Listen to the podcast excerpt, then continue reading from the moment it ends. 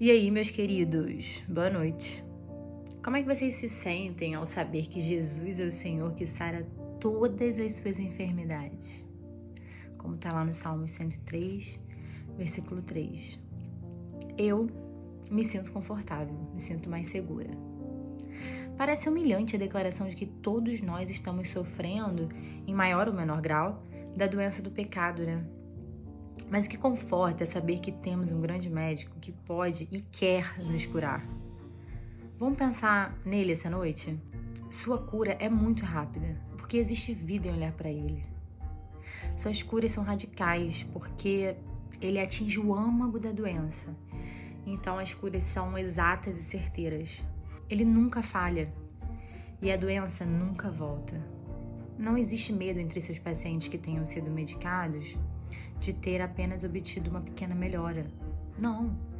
Ele faz deles novas criaturas. Um novo coração também lhes é dado e um espírito reto é colocado neles. Que genial! Ele é bem habilitado em todas as doenças, sabe?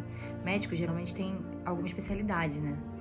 Embora possam conhecer um pouco sobre quase todas as dores e doenças, normalmente eles estudam uma doença mais que outras. Mas Jesus Cristo está completamente familiarizado com a totalidade da natureza humana.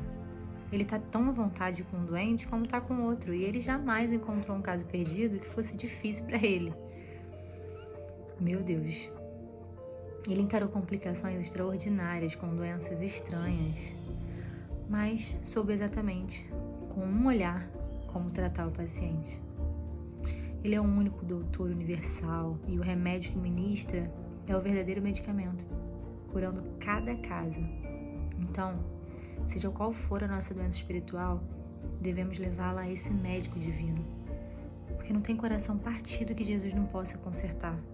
Se lembrarmos de todas as curas registradas nas Escrituras, alegremente nos colocaremos em Suas mãos.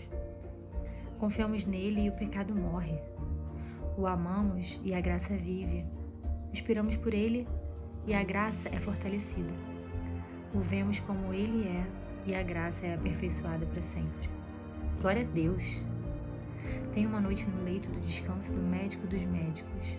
Não encarem esse leito como algo ruim, mas algo que traz vida eterna e abundante. Em nome de Jesus. Amém.